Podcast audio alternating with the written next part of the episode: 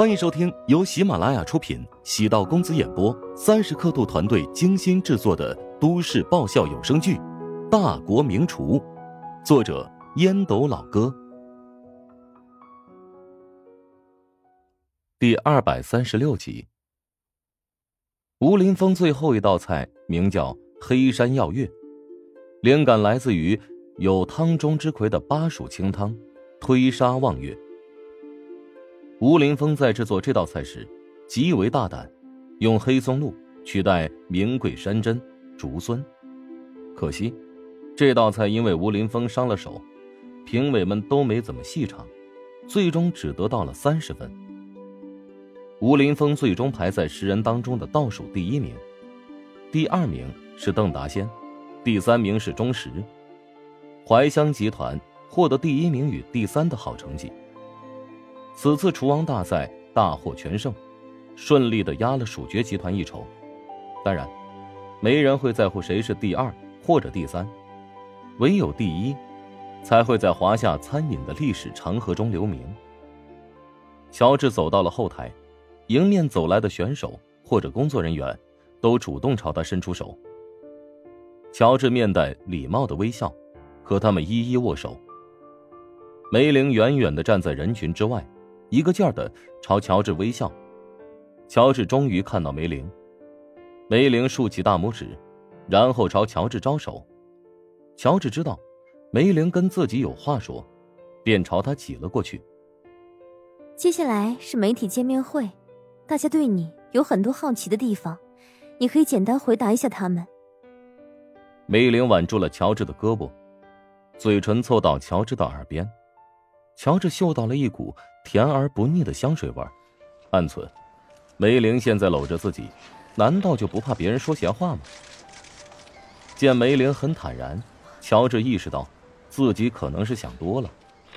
他挽着自己，帮自己引路，避开人群的拥挤，来到了媒体见面室。乔治坐在早已准备好的位置上，立即有记者追问：“你好，作为本次大赛的黑马。”你以出乎意料的方式获得了厨王称号，请问有何感想？我也没想到自己会成为黑马，只能说状态调整的不错，一场比一场要好。有些人觉得是我运气好，我绝对不承认。那个观点不仅是羞辱我，还是羞辱与我同场竞技的那些对手。你为何会在最后一个环节挑衅吴林峰？是否故意影响他的节奏？一名来自巴蜀的女记者。尖锐的提出这个问题，单纯的看他不顺眼而已。大家知道怀香集团和蜀爵集团在经营上一直有些摩擦，还有，我是在取得绝对优势的基础上刺激吴林峰的，即使他的节奏不错，也没有机会追上我。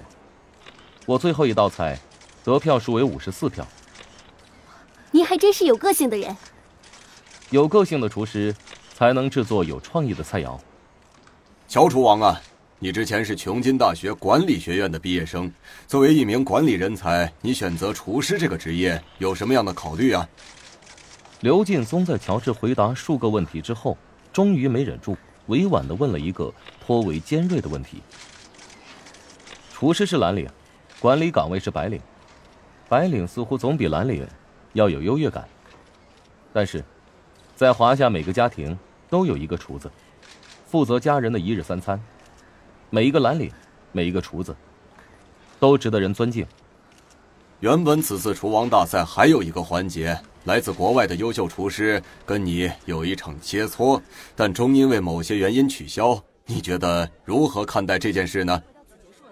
能与国际名厨交流美食理念是一件很开心的事情。这一次错失机会有些遗憾，相信以后还有机会。乔治比想象中要稳健的回答了问题。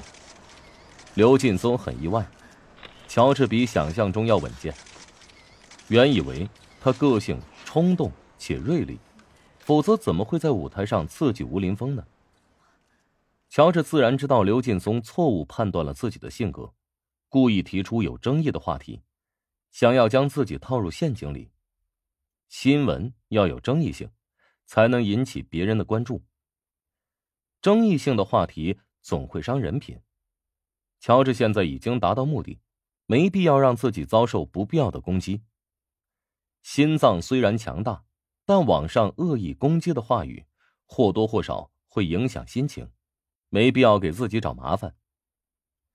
梅玲原本还打算帮乔治打圆场，在他尴尬的时候帮他控制一下场面，没想到乔治比想象中要更为老练。好了，乔治今天很辛苦。现在很累了，晚点我们会有通稿发给大家，现场采访就到此为止了。梅玲宣布结束了这场短暂的媒体见面会，领着他朝另外一间 VIP 室走去。刘劲松心神一动，总觉得里面有文章可寻，偷偷的跟随梅林和乔治，被一个身材高大的男人拦住。对不起，离场通道在那个方向，你走错了。刘劲松朝男人笑了笑，暗存：这家伙长得还真够粗壮。递了一根香烟过去。嗨，兄弟啊，来来来来，行个方便啊！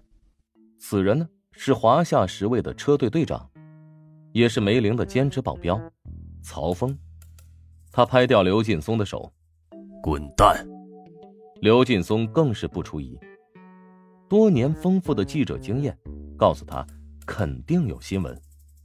刘劲松不动声色，返回包厢将东西收拾好，来到停车场，坐入一百五十元一天租来的轿车，决定死蹲。乔治在梅玲的带领下来到了 VIP 包厢，没想到穆晓和徐鹤祥都在，而黄成和姚燕也意外的出现在现场。呀，黄总、姚总，很感谢你们捧场。乔治先得照顾好自己的 VIP 顾客。黄成摆了摆手：“哎呀呀，是我们应该谢谢你才对。不仅是欣赏了一场啊特别有意思的比赛，而且我和姚总因为支持你啊，还发了一笔小财呢。”好，说来听听。黄成便笑着，将跟那个中年男子打赌的事情简单说了一遍。姚燕笑着说。我俩借厨王的运了，两位胆识过人，换作是我，可不敢打这个赌。那晚上一起吃个饭，我做东。哟，晚上怕是不行，集团有庆功宴，我不出席不合适啊。哈哈哈哈那就等回琼金了再聚。言毕，他与姚燕便离开包厢，望着黄成和姚燕的背影。乔治竟然生出一股两人很默契、般配的可怕想法，旋即很快打消了这个念头。黄成早已结婚多年，跟妻子的关系融洽。至于他那妻子脾气火爆，可不是省油的灯。送走黄成和姚燕，乔治走到穆小徐鹤祥身前，说了一声感谢。徐鹤祥赞叹道：“呵呵。”今天的比赛胜得很漂亮，有点瑕疵，挑衅气无林风的小插曲，显得你特流氓。乔治挠挠后脑勺，人畜无害的笑了。当时也是脑袋抽筋了，不知道为什么会做出那样的举动。接下来怎么办？我刚才看饿了。穆小露出可怜兮兮的眼神，虽然知道他是故意演出来的。但还是觉得心有不舍。那你想我怎么办？嗯，去我家吧，做一顿饭。不行，晚上有聚餐。乔治想了想，还是摇头。梅玲在旁边看的好笑。乔治再圆滑，骨子里也是个直男。世界上也就乔治能这么干净利落的拒绝穆小的邀请了。我恨你！穆小迅速踢了乔治小腿一脚，气呼呼的离开。梅玲望着穆小那小女孩的样子，暗叹了口气。穆小很危险呐，女人的胃若是被征服了，那距离沦陷可就不远喽。刘劲松在停车场等了足有一个半小时，口干舌燥，观众们都已经散了，正准备随时离去，只见梅林、乔治。还有一个中年男子和一名女子，四人说笑着上了一辆七座别克商务车。刘劲松认出那中年男子是著名的美食评论家徐鹤祥，而剩下一个女子，戴着口罩和墨镜，但总有一种熟悉之感。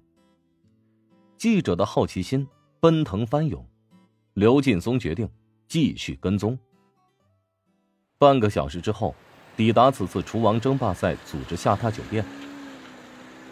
刘劲松看到乔治将戴口罩的神秘女子送上一辆白色的丰田保姆车，他先拍了几张照片，将车牌号记录下来，再通过某个软件查询一番，得出了一个惊人的结果：神秘女子不出意外，应该是国民女神穆小。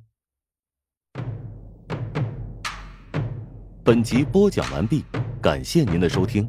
如果喜欢本书，请订阅并关注主播。喜马拉雅铁三角将为你带来更多精彩内容。